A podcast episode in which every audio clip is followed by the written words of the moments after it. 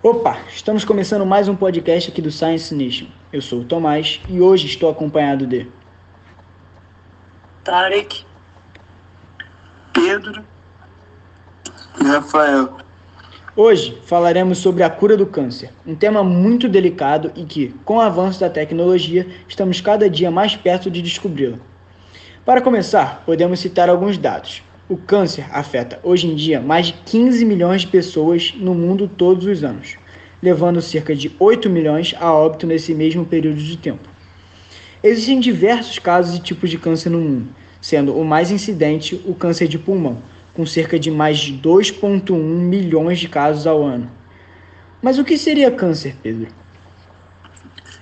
Então, Tomás, câncer é um termo que abrange mais de 100 tipos de doenças malignas, tendo em comum o crescimento desordenado de células, que podem invadir tecidos adjacentes ou órgãos à distância. Esta problemática se desenvolve a partir de uma mutação genética, ou seja, de uma alteração de DNA na célula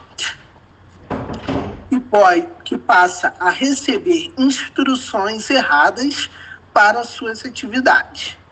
Estas alterações podem ocorrer em genes especiais, denominadas proto-oncogenes, que a princípio são inativos em células ou mais. Mas você sabia disso, ouvinte? Mas mesmo sendo uma doença muito conhecida e que toda a população sabe, ou deveria saber, esta é uma doença sem cura. Há somente tratamento. São elas a radioterapia e a quimioterapia. Mas você sabe o que muitos falam, Tarek? Sim, Pedro. Muitas pessoas acreditam que já existe uma cura para esses problemas, como esse, né? Sendo que, como você disse, só existe tratamento. Recentemente foi divulgada uma fake news que continha a seguinte frase: Cientistas israelenses dizem ter encontrado a cura para câncer. Dentro de alguns anos, um antibiótico contra o câncer poderá ser conhecido pelo mundo.